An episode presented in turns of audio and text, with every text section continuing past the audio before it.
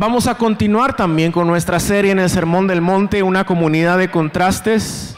Para ello les voy a pedir que abramos la palabra de Dios en Mateo capítulo 5, versos 27 al 32. Mateo capítulo 5, versos 27 al 32.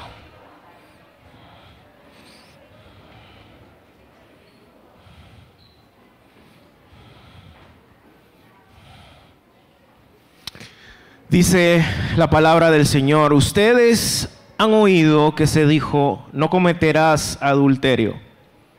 Pero yo les digo que todo el que mire a una mujer para codiciar ya cometió adulterio con ella en su corazón. Si tu ojo derecho te hace pecar, arráncalo y tíralo, porque te es mejor que se pierda uno de tus miembros y no que todo tu cuerpo sea arrojado al infierno. Y si tu mano derecha te hace pecar, córtala y tírala, porque te es mejor que se pierda uno de tus miembros y no que todo tu cuerpo vaya al infierno. También se dijo, cualquiera que repudia a su mujer, que le dé carta de divorcio, pero yo les digo que todo el que se divorcia de su mujer, a no ser por causa de infidelidad, la hace cometer adulterio. Y cualquiera que se casa con una mujer divorciada, comete adulterio. Amado Dios, gracias de nuevo por la oportunidad de abrir tu palabra, de someternos a ella, Señor, para poder entender qué es lo que significa verdaderamente florecer, ser próspero, Señor, bajo la autoridad de tu palabra, como ciudadanos de tu reino, siendo una comunidad de contrastes. Padre, te pido que uses a mi hermano, a mi pastor Justin, que sus labios, Señor, salga tu palabra, que los uses, que aclare sus pensamientos y sus ideas, Señor. Gracias, Padre, por el trabajo que Él ha hecho para poder prepararse y te pido que lo uses para gloria tuya y bendición de tu pueblo. Es en tu nombre, Jesús, que oramos. Amén y amén. Pueden tomar su lugar. ¿Quién está súper entusiasmado por este pasaje? Igual de entusiasmado por predicarlo. Eh, usualmente tengo así una historia interesante, una anécdota chistosa. Bueno, yo pienso que son chistosas, ustedes no siempre piensan que son chistosas, pero hoy no tengo nada. Eh, tenemos bastante que cubrir, así que abrochen sus cinturones Vamos rápido. Solo quiero reiterar, si hay niños quienes eh, están dentro de las edades de la, de la clase o aún tal vez uno o dos años mayores quienes prefieren tenerlos ahí, obviamente nosotros vamos a tratar diferentes temas que son más de índole adulto hoy. No los vamos a tratar de una forma irreverente ni grotesca, pero si eso es algo que quieren tomar en cuenta como papás, se lo recomendamos. Eh, como recuerdan, en las semanas pasadas Jesús está entrando a estos diferentes explicaciones o interpretaciones de los diez mandamientos y él parte de esta idea de que él espera que los ciudadanos de su reino vivan una justicia mayor que la justicia de los fariseos. Y él eh, está explicando obviamente que la, que la, culminación de eso se encuentra en él, en su persona. Pero más que eso, él está demostrando que estos diez mandamientos que Dios le dio a su pueblo siglos atrás no merecen simplemente un trato superficial donde alguien cumple la regla de forma externa, sino que Jesús está yendo más al fondo hasta el corazón, demostrando cuál era la intención de Dios detrás de estos diez mandamientos. Y hoy Jesús está utilizando el séptimo mandamiento y le está enseñando a sus discípulos cómo es que luce esta justicia de su reino en cuanto al pecado sexual y el matrimonio y divorcio. Y hoy vamos a ver dos cosas sencillas hoy. Dos cosas, bueno, sencillas a primera vista. Número uno, el, adulterio nace en el corazón. El adulterio nace en el corazón. Y número dos, honramos el matrimonio y protegemos la mujer. Honramos el matrimonio y protegemos la mujer. Empecemos con este primero. Jesús habla de esta idea de que el adulterio nace en el corazón. Desde el versículo 27, ustedes han oído que se dijo, no cometerás adulterio, el séptimo mandamiento, pero yo les digo que todo el que mire a una mujer para codiciarla ya cometió adulterio con ella en su corazón. La, interpretación de los fariseos de ese séptimo mandamiento era muy superficial. Era una interpretación que entendía principalmente el adulterio como el acto corporal de mantener relaciones con una persona que no es su cónyuge. Y Jesús, por supuesto, está prohibiendo eso.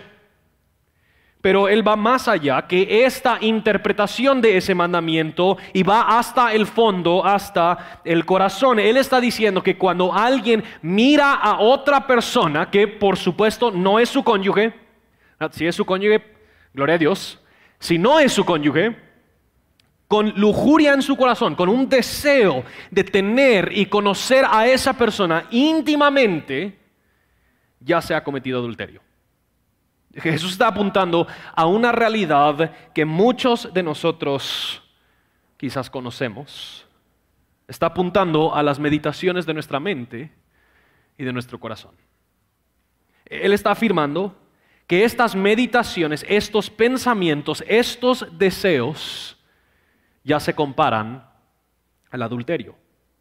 Ahora, lo que Jesús está haciendo es, Él está confrontando la superioridad con la que algunos vivían, especialmente los fariseos, creyéndose más puros que otros porque ellos no habían cometido adulterio. Mientras que en su corazón, sí. Ahora, Déjenme aclarar. Perdón que voy a estar tosiendo un poquito en la mañana. Déjenme aclarar. Jesús no está diciendo que no hay diferencia entre pensamientos de lujuria y adulterio. Él, no está simplemente aplanando la tierra diciendo todo es igual. Por supuesto que el adulterio es tremendamente más dañino y con muchas mayores consecuencias que la lujuria. Lo que Jesús está señalando es una religiosidad que solo se preocupa con seguir las reglas externamente y que se considera superior a otros sin tomar en cuenta las intenciones y meditaciones del corazón.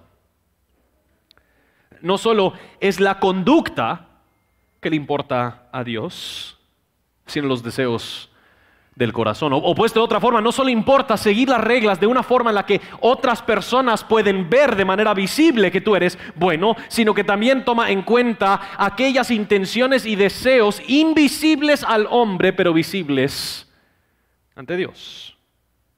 Y esta enseñanza suena radical.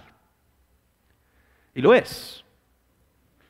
Pero suena radical no porque la enseñanza en sí es extrema, sino que suena radical porque por causa del pecado todos nosotros nacemos con nuestra sexualidad distorsionada y afectada y llevamos a cabo nuestras vidas en un mundo con visiones de la sexualidad que también están distorsionadas. Por el pecado en el cual nacemos, nuestra sexualidad viene con problemas de fábrica. No funciona como Dios la diseñó a que funcionara. Nuestra sexualidad fue, fue diseñada por Dios. El sexo es creación de Dios. Fue diseñada para ser la consumación y celebración de la unión matrimonial donde los dos se vuelven una sola carne. Es un acto dado por Dios para el gozo y el deleite de la pareja, para mantener su intimidad y su unidad a lo largo del matrimonio y pues también, por supuesto, para tener hijos. Sin embargo, por el pecado, nuestra sexualidad, como todo aspecto humano, ha sido distorsionada por el pecado. Esta sexualidad distorsionada incluye deseos en nosotros para personas que no son nuestro cónyuge. Y, a veces eso se sienten como ganas absolutamente incontrolables. Algunos de nosotros lidiamos con la pornografía. Otros con pensamientos de lujuria, con contacto sexual fuera del matrimonio. Algunos luchamos con atracción al mismo sexo, sea cual sea nuestra lucha, todos vemos los efectos de nuestra sexualidad distorsionada y por lo tanto para la mayoría de personas escuchar la enseñanza de Jesús en este versículo suena imposible. Y en ese sentido, Jesús sí está aplanando la tierra. No está aplanando la tierra de los tipos de pecados per se, pero sí está aplanando la tierra sobre la cual todos los discípulos, los pecadores, están parados. Él quita todo motivo por el cual nos podríamos sentirnos superiores, ya que Él apunta hasta el corazón del ser humano que a nivel de nuestro corazón no hay distinción alguna, todos somos capaces y tenemos todo el potencial pecaminoso que tiene cualquier otro. Sabemos que los fariseos condenaban abiertamente a los adúlteros, a los que encontraban o podían evidenciar sus relaciones adúlteras, pero Jesús va más al fondo, hasta el corazón, algo que los fariseos no querían enfrentar. Y la tendencia humana especialmente cuando se trata del tema de pecado sexual, es querer sentirnos superiores a otros. Sentirnos más puros que otros. Damos a entender que nuestra lucha sexual es más aceptable que la lucha sexual de aquellos o aquellas que nuestra lucha sexual no es realmente una distorsión, es solo una pequeña pelea que tenemos, pero aquellos, su distorsión sí es grotesca. Nos escandalizan algunos pecados sexuales, mientras que otros pecados sexuales se vuelven chiste y broma entre los cristianos. No somos tan diferentes a los fariseos quienes quieren apedrear la adúltera sin ver el pecado de nuestro propio corazón. Y esto es lo que Jesús está apuntando. Esta actitud de prepotencia que se mira como superior a otros, cuando la inclinación del corazón lo dice todo. Y digámoslo abiertamente, quizás hoy en día la distinción en nuestro contexto no es entre adúlteros y no adúlteros. Pero hemos manejado la misma actitud de los fariseos cuando se trata de las personas que luchan con atracción al mismo sexo. Hacemos de menos al hombre o el pastor que tiene dos, tres familias, pero, pero, nos escandalizamos y de repente nos enteramos de que hay alguien entre nosotros que está luchando con atracción al mismo sexo. O peor, la atracción al mismo sexo se vuelve burla entre los hombres, se tiran bromas entre ellos acerca de la atracción al mismo sexo, sin menor conciencia de que puede haber a alguien ahí luchando con esos temas y lo que damos a entender es la misma actitud farisaica implícitamente que nuestro pecado sexual no es tan malo como el de aquellos. Opuesto tal vez más literalmente, el pecado heterosexual, eso es más aceptable que el pecado homosexual. Jesús está apuntando al, corazón, a estas actitudes de superioridad que nacen de tener una supuesta conducta irreprochable cuando los deseos del corazón son igual de malvados. El problema no es primeramente la conducta, sino que la conducta es la culminación de un proceso largo que inicia en nuestro corazón. En general, cuando alguien llega a ser infiel en su matrimonio, eso no suele ser su primera interacción con el pecado sexual. sino que en muchos casos, ese adulterio ha venido precipitado por una serie larga de pensamientos, pasiones y acercamientos sexuales. Para algunos, ha sido la pornografía, donde poco a poco su mente es desinhibida al pecado sexual. En muchos casos, antes de consumar el adulterio, las personas han contemplado y rumiado por meses, a veces hasta han cultivado el terreno, la relación con esta otra persona. Han meditado sobre su cuerpo ¿Y cómo sería estar con ellos? Y Jesús está enfatizando que aún eso se puede llamar adulterio. Entonces, ¿qué, hacemos? ¿Cómo combatimos esto? Hay, hay, mucho que podemos decir, pero Jesús aboga en este pasaje por una respuesta agresiva, o hasta podríamos decir violenta, ante la tentación sexual. Noten lo que dice en versículo 29-30. Si tu ojo derecho te hace pecar, arráncalo y tíralo, porque es mejor que se pierda uno de tus miembros y no que todo tu cuerpo sea arrojado al infierno. Y si tu mano derecha te hace pecar, córtala y tírala, porque te es mejor que se pierda uno de tus miembros y no que todo tu cuerpo vaya al infierno. Jesús está diciendo que deberíamos ser radicales con nuestra lucha con el pecado sexual. No podemos proceder igual y simplemente esperar que esto desaparezca. Me he sentado con demasiadas personas ya mayores en edad quienes eh, para ellos esto sigue siendo una lucha. No podemos simplemente proceder igual, sino que deberíamos ser agresivos, violentos aún con nuestro pecado sexual. Ahora, Jesús nos llama a arrancar nuestro ojo y cortar la mano. No, no creo que Él necesariamente está hablando literalmente, aunque para algunos tal vez no sería mala idea. Jesús está diciendo que deberíamos ser agresivos y hacer lo que está dentro de nuestras manos para destruir la tentación sexual. ¿Sigues luchando con la pornografía? Corta el internet. Regala de tu televisión a alguien. Vuelve a usar frijolito. Por supuesto que es incómodo. Eso es el punto de Jesús. ¿No crees que es incómodo solo tener un ojo?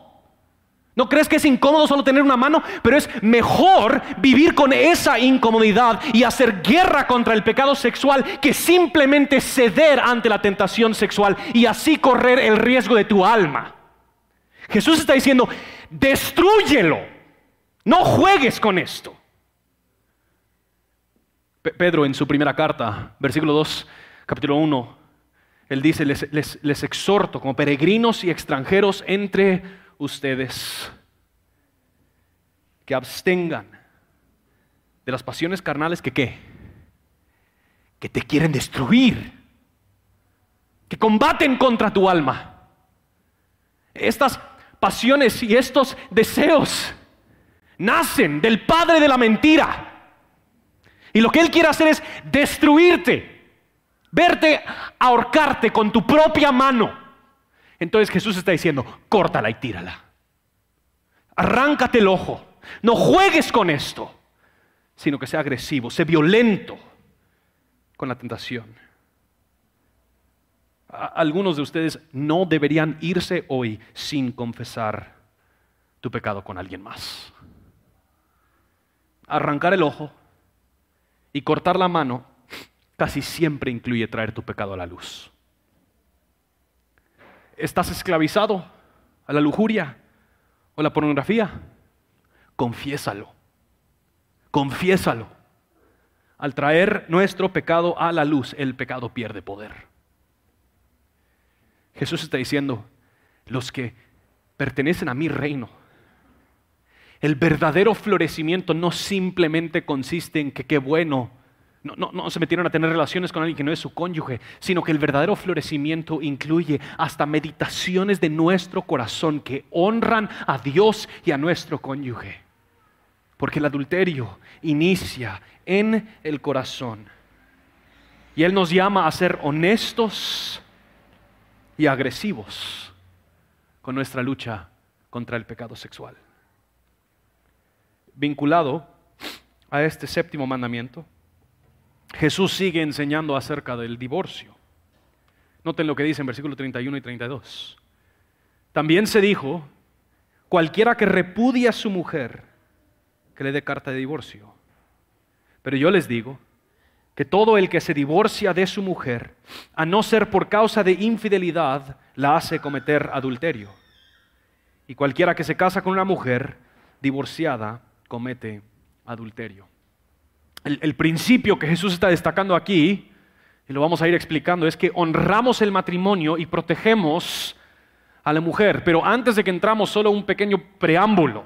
Hay un sinfín de circunstancias relacionadas con cada matrimonio particular y no podemos abarcar todas.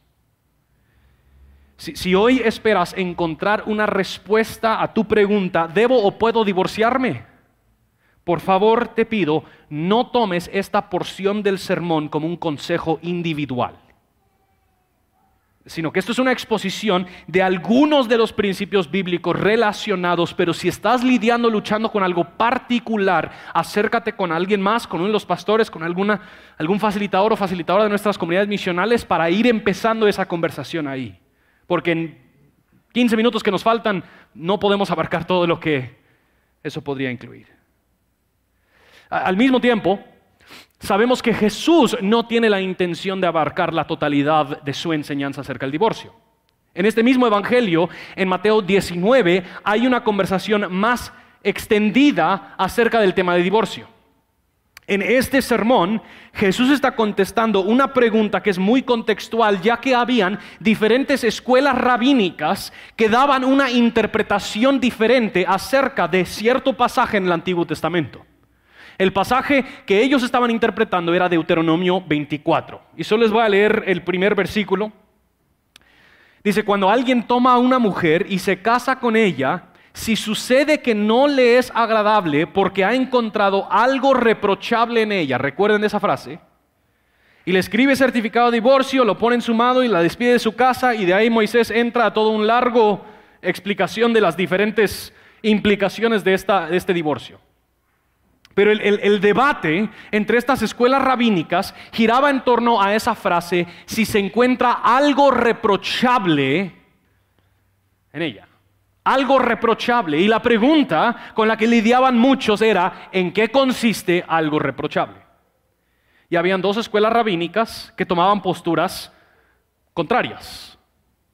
Una de las escuelas rabínicas, que era la escuela, la escuela Gilel, decía que algo reprochable podría ser cualquier cosa desagradable al esposo.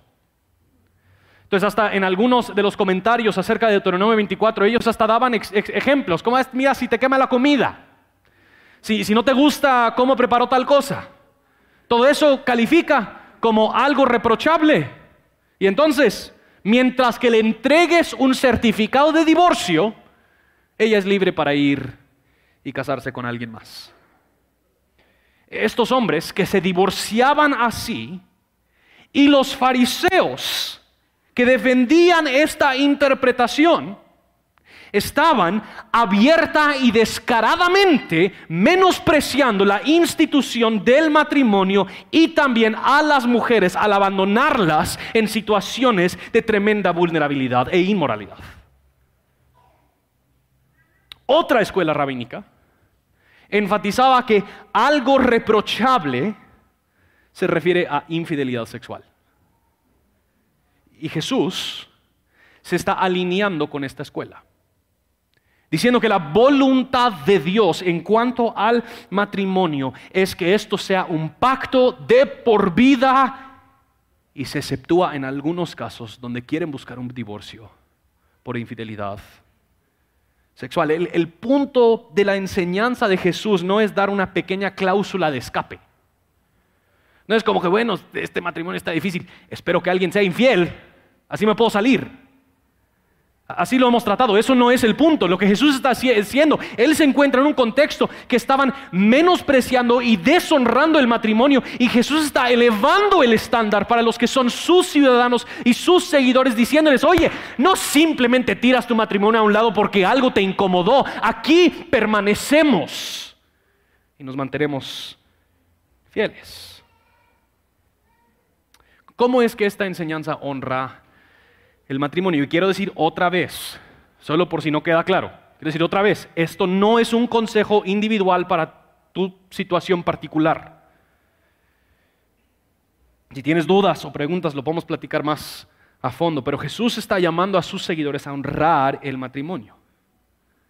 El matrimonio es diseñado por Dios como la base de la sociedad Pero más que eso, es una institución que fue diseñada por Dios para apuntar a una realidad mayor a la pareja que se casa. E, el matrimonio es diseñado por Dios para manifestar ante el mundo una personificación de cómo es que Dios ama, cuida, sirve, protege y perdona su pueblo. En el matrimonio, independiente de sus luchas, dificultades, sufrimientos, peleas y conflictos, los cuales abundan. Amén, casados, abundan. Estas dos personas aún así se honran, se aman, se respetan, se perdonan y se sirven hasta que la muerte los separe. Dios espera que sus hijos que se casan entren a ese pacto matrimonial sin la palabra divorcio sobre sus labios. La expectativa que Dios tiene de sus hijos al casarse debería ser un matrimonio de por vida. El matrimonio fue diseñado por Dios para ser un pacto de por vida. El pacto matrimonial por diseño es hasta la muerte, por diseño.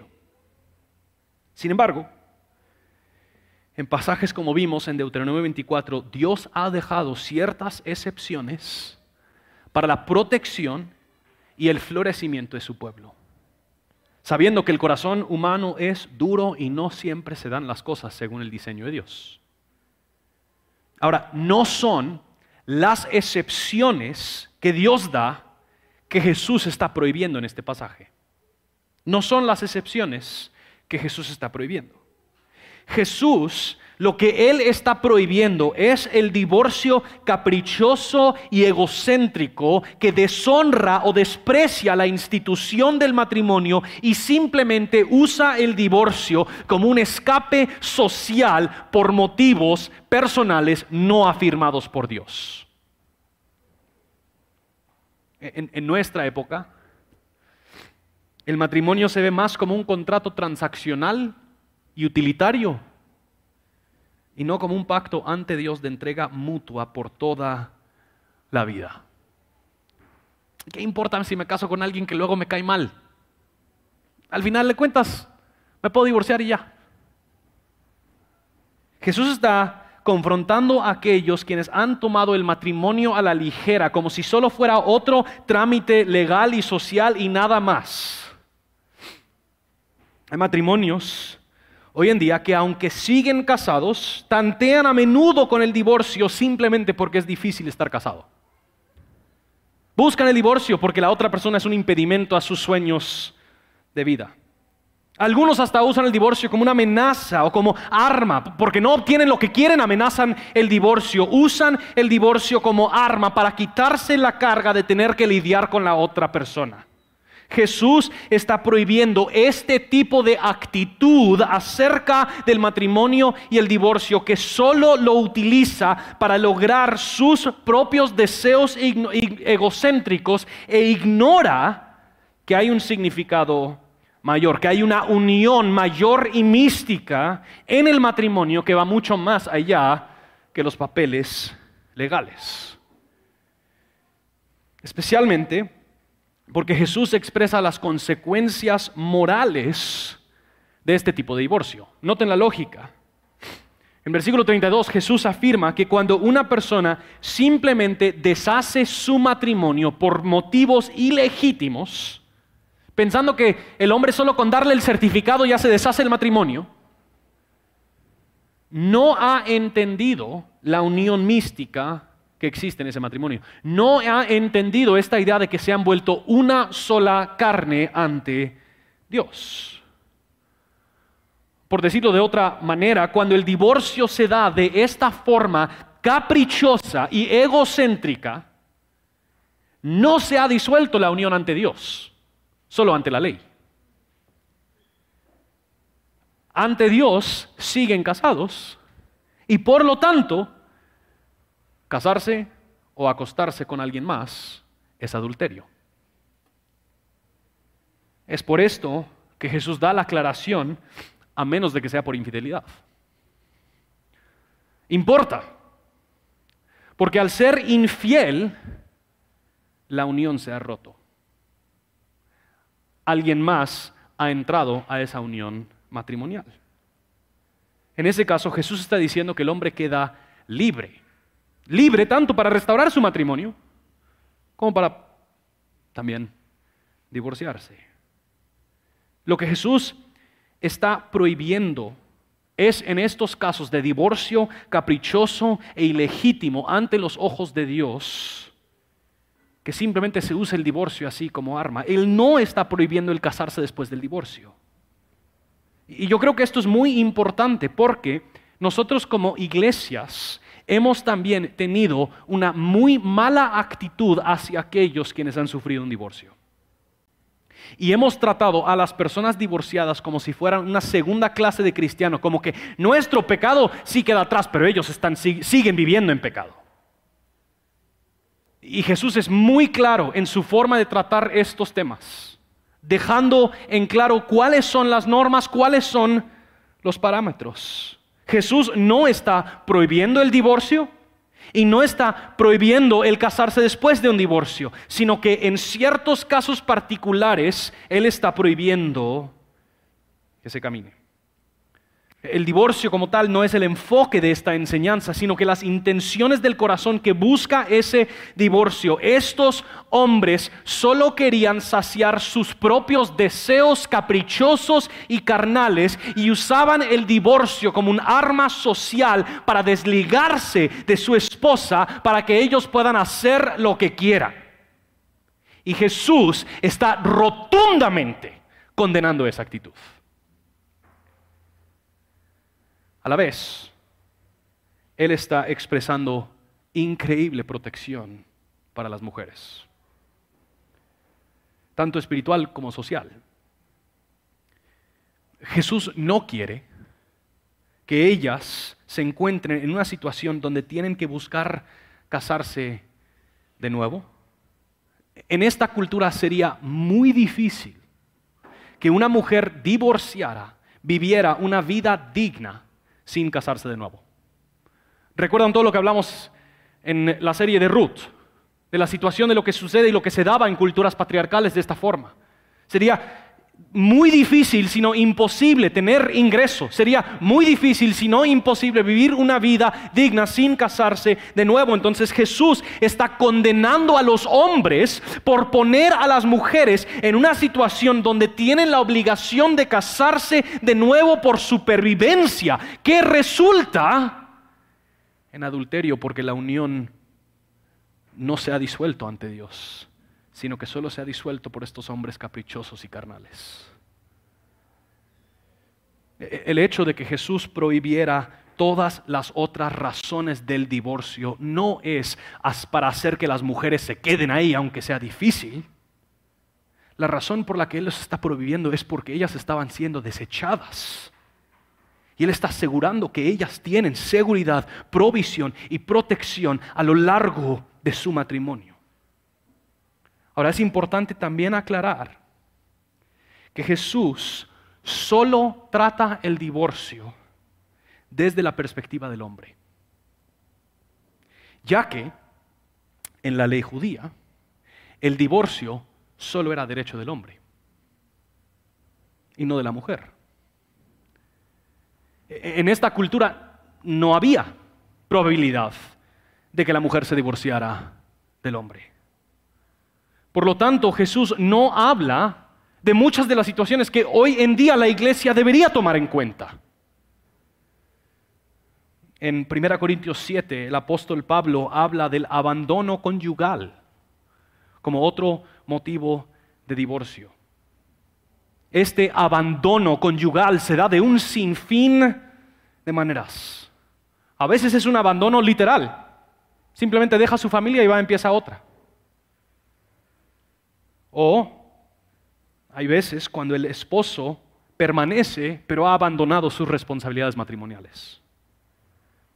Esto puede ser casos de abuso, maltrato, donde el hogar se vuelve inseguro. Todas estas son razones que creemos que se deberían tomar en cuenta a la hora de hablar del matrimonio, pero Jesús no trata estos temas por el contexto en el cual Él está enseñando.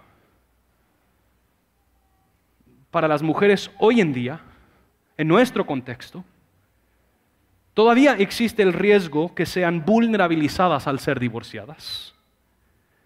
Pero en cierta medida el riesgo es reducido porque hay leyes que protegen en comparación a ese tiempo. A, veces, hoy en día, el riesgo no es tanto que mujeres sean vulnerabilizadas en el divorcio, sino que mujeres sean silenciosamente vulnerabilizadas dentro del matrimonio. Y no habrá con quién acudir el momento que ella susurre la idea del divorcio, la iglesia y todos los hermanitos se le vienen encima con juicio. Hay esposos que de hecho hasta usan este pasaje y otros pasajes parecidos fuera de contexto para mantenerla a ella amenazada y bajo su control para que ni se le ocurra irse. La iglesia lamentablemente se ha encontrado con muchos hombres quienes al estar casados han menospreciado, maltratado y denigrado a la mujer y al matrimonio. Pero como no se han divorciado, la iglesia nunca le hace ninguna pregunta. Pueden mantener la fachada de un buen matrimonio y nadie se mete. Y es por eso que importa aclarar la intención de Jesús en este pasaje déjame decir muy claramente a mujeres que quizás se encuentran en tales situaciones, Jesús te ama. Y Él ve tu sufrimiento. Y Él está preocupado por tu bienestar. Y yo creo que en Iglesia Reforma Dios nos ha dado el regalo de mujeres y hombres verdaderamente de Dios, quienes caminarán contigo si es necesario, confrontarán a tu esposo y buscarán asegurar tu bienestar y tu protección. No creo, óiganme, no creo que la enseñanza de Jesús prohíbe buscar una salida de una situación abusiva. Pero es posible que tendrás que tomar el paso más valiente de tu vida. Y eso es abrir la boca y hablar con alguien. Jesús está condenando la actitud de los hombres que usan el matrimonio y el divorcio solo como un arma social sin respeto alguno por la institución, sus responsabilidades y por el valor y la dignidad de la mujer. Y, y hombres, déjenme decirles que es posible deshonrar tu matrimonio estando casado. Dios te ha llamado a un estándar más alto. Como Cristo amado, honrado, servido, lavado, protegido y provisto por todas las necesidades de su iglesia, Dios te ha llamado a ti también. Amar, honrar, servir, lavar, proteger y proveer por todas las necesidades de tu esposa. No basta simplemente trabajar y traer dinero a la casa. A muchos hombres les gusta la parte donde dice que son cabeza de hogar, pero ignoran la parte que les dice que deberían amar a su esposa como Cristo amó a la iglesia. En el contexto de Jesús, estos hombres descartaban su matrimonio porque era lo fácil. Pero en nuestros contextos, muchos hombres mantienen esta misma actitud y postura de corazón, solo que deshonran el matrimonio permaneciendo casados. Y si eso es tu caso hoy, deberías arrepentirte ante Dios. Jesús está diciendo que entre los ciudadanos de su reino no debería ser así. Los ciudadanos de su reino manifiestan la hermosura del pacto matrimonial. La dignidad y el valor de la mujer. Y viven de tal forma que niegan sus deseos egocéntricos y caprichosos para proteger su matrimonio y perdurar fielmente en ello. Yo sé que para muchos hoy puede ser un sermón difícil de escuchar. Fue difícil predicar. Muchos de nosotros hemos luchado con el pecado sexual por toda la vida. Y hasta el día al pensarlo nos llenamos de sentimientos de culpa o de vergüenza. Sabemos el daño que hemos causado a nuestros seres queridos, quizás aún a nuestra esposa o a nuestro esposo. O quizás nosotros hemos sido víctima del pecado sexual de alguien más. Hemos sufrido las heridas de la sexualidad distorsionada. Algunos aquí somos el producto de matrimonios desordenados, separados, quizás divorciados. Y sabemos si hemos experimentado el tremendo dolor que eso causa, o quizás nosotros mismos ya nos hemos divorciado y sabemos que no fue por razones legítimas. Y hoy sufrimos con la culpa y la vergüenza. O tal vez estás en un matrimonio donde estás sufriendo y no sabes qué hacer. No sabes qué paso tomar. Sea cual sea tu situación, quiero que sepas, no hay respuestas fáciles y sencillas, pero quiero animarte a que no te permanezcas solo o aislado, sino que busques ayuda. Busques con quién acudir, busques con quién hablar, busques quién te pueda aconsejar según la palabra de Dios. Y quiero recordarte de dos versículos que para mí son hermosos al hablar de estos temas y los músicos pueden pasar adelante. Romanos 8, versículo 1. Pablo dice, para el que está en Cristo, ya no hay condenación. ¿Escucharon? Para el que está en Cristo, ya no hay condenación. Si, si, lo que hoy sientes es condenación y tú estás en Cristo, te has arrepentido de tu pecado, yo te puedo decir con toda confianza, esa condenación no viene de Dios. Para el que está en Cristo, ya no hay condenación. Al enemigo le encanta recordarnos de nuestro pasado pecaminoso.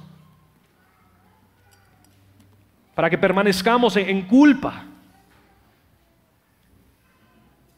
Pero Dios ha declarado claramente, si tú estás en Cristo, ya no hay condenación. Si, tú estás en Cristo, Cristo ya fue condenado, rechazado, castigado en tu lugar. Ya no hay culpa, ya, ya no hay penitencia que pagar los méritos de Cristo te han adquirido gratuitamente el amor y la aceptación de Dios. Si tú estás en Cristo y te has arrepentido de tu pecado, Dios ya no te condena, tu pasado queda atrás. Eres una nueva criatura.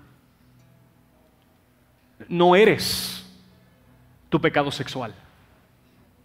No eres tu divorcio, no eres tu matrimonio desordenado. Lo que eres es hijo o hija amada y aceptada en Cristo para siempre y nadie ni nada te puede quitar ese privilegio que Dios ha decidido otorgarte por gracia.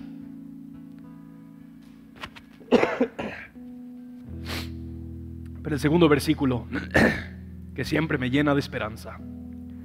Romanos 5:20 la segunda parte.